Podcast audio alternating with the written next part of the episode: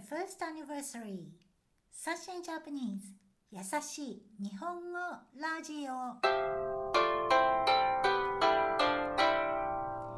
Hey mates across the world, how are you going? Yoko here from Sunshine Japanese in Cairns, Australia.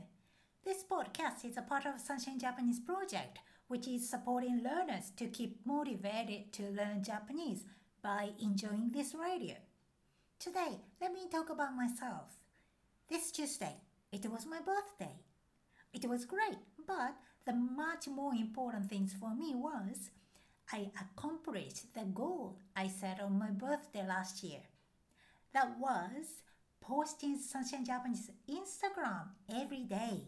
I made it. And I also set another plan to post this podcast, Yasashi Nihongo Radio, once a week and I can celebrate the first anniversary with Sunshine Mates now. I'm so happy and really relieved and more confident in my work. You might remember this. I have pointed out doing every day is a key. Each post of the Instagram has three modes of each Japanese caption. One is standard Japanese writing including kanji. Another is written in only hiragana and katakana and the other is written in Romaji alphabet. And those are followed by English caption, which is not a translation but English message, in which I would express the same story and the same feeling with the same photo. What I am aiming with this method is you can learn a method of express something in Japanese from your English you can translate my Japanese into English directly and compare between your direct translation and my English. The two of them would be completely different. However, that's what we need to do when we speaking or writing in Japanese. I did backwards when I studied English. I rephrased my standard Japanese into English like Japanese first and then directly translated it into English. We have different ways of expression, although we sometimes have the same. I hope you can utilize Sunshine Japanese Instagram as well as this podcast. I can call the Instagram post Daily Challenge Japanese, which is 毎日日本語 challenge in Japanese.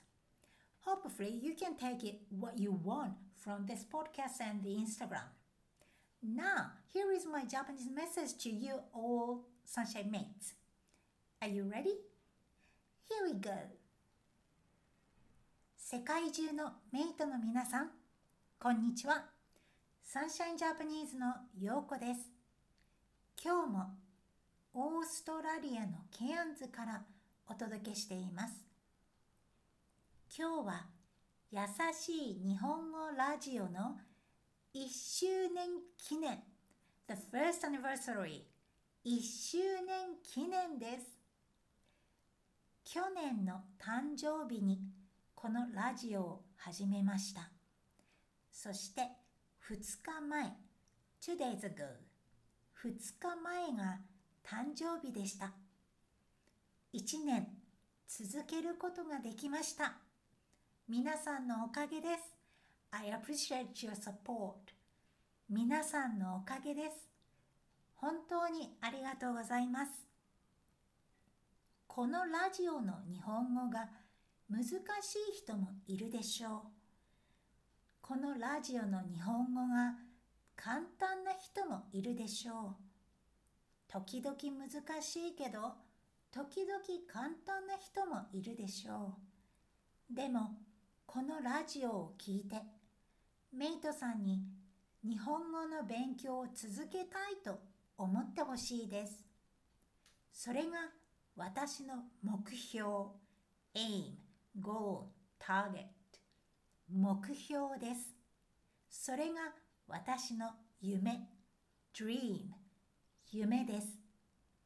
これからも一緒に頑張りましょう。メイトさん本当にありがとうございます。これからもどうぞよろしくお願いします。Thank you for listening up to the end today and also thank you for staying in tune. I hope you have received my gratitude in Japanese, but let me say in English again. I'm so grateful for your efforts to keep listening to this podcast. That is a substantial support for me to keep posting. This first anniversary is one of my goals. Therefore, I will keep devoting myself on my pathway to a sunshine future. You can all the links of Sunshine Japanese projects in this episode description, such as Instagram, Twitter, and Sunshine Japanese website. Especially Twitter is open for Sunshine mates to share your comments. Your requests for podcast topics are most welcome. I'm looking forward to hearing from you. Now, let's take the vocab from today's talk. 一周年記念, The first anniversary. 一周年記念.2日前 Two days ago 2日前皆さんのおかげです。I appreciate your support. 皆さんのおかげです。目標 aim, goal, target 目標夢 dream 夢 That's all! メイドの皆さん、お疲れ様でした。You can also check today's Japanese script and the vocab in the episode description. And don't forget to subscribe to this 優しい日本語 Radio if you haven't yet. See you next time! では、また